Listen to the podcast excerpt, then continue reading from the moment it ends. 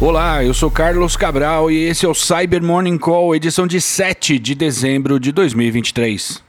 A pesquisadora da Group IB, Charmine Low, documentou agora há pouco um novo Trojan de acesso remoto para Linux que, pelo menos desde 2021, tem sido usado contra empresas de telecomunicações na Tailândia.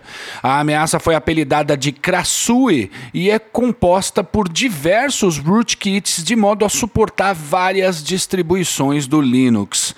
A pesquisadora destaca o uso do protocolo RTSP, ou Real Time Streaming Protocol, na comunicação das das máquinas infectadas com o servidor de comando e controle. E isso é realmente interessante porque o uso desse protocolo por malware não é muito comum.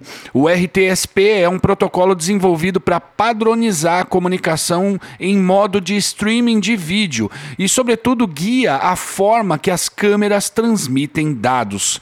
Ao usar o RTSP para se comunicar com seus servidores, os desenvolvedores da ameaça procuram fugir de meios de comunicação conhecidos e detectáveis por analistas e ferramentas de segurança, e esperam que esse tipo de comunicação se misture em meio ao tráfego pouco ortodoxo que faz parte de uma rede corporativa, sobretudo em empresas de telecomunicações.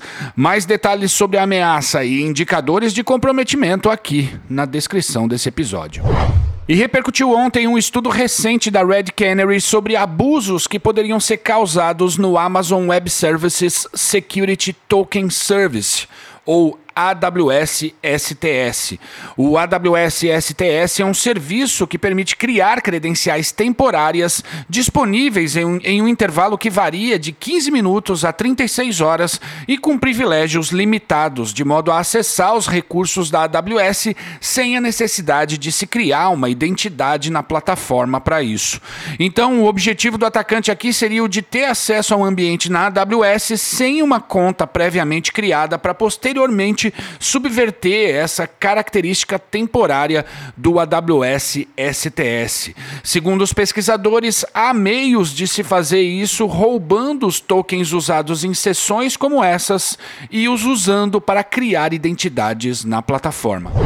E ontem o pessoal da Elastic publicou uma verdadeira dissecação do Goo Loader, um malware usado por múltiplos adversários para, como o nome diz, carregar outras ameaças. Penso que o destaque aqui vai para o uso que a ameaça faz de funções de Vectored Exception Handling, mais conhecidas pela sigla VEH, de modo a se esconder em máquinas Windows. Esse tipo de técnica permite interferir na forma que uma aplicação roda em um sistema operacional, de modo que o atacante pode criar exceções que por várias vezes mudam o comportamento da ameaça. Em uma analogia, seria como se bandi um bandido em perseguição mudasse por várias várias vezes o caminho que faz, andando pela mão errada e entrando em vielas. Tudo isso para despistar analistas e ferramentas de segurança. E o meu tempo acabou aqui, mas antes de fechar, eu gostaria de mandar um abraço e agradecer ao feedback generoso que me foi enviado pelo professor Luciano Inazaki da Unicinos. Muito obrigado mesmo e a todos vocês, muito obrigado por ouvirem o Cyber Morning Call e tenham um bom dia. Você ouviu o Cyber Morning Call, o podcast de cibersegurança da Tempest. Nos siga em seu tocador de podcast para ter acesso a um novo episódio a cada dia.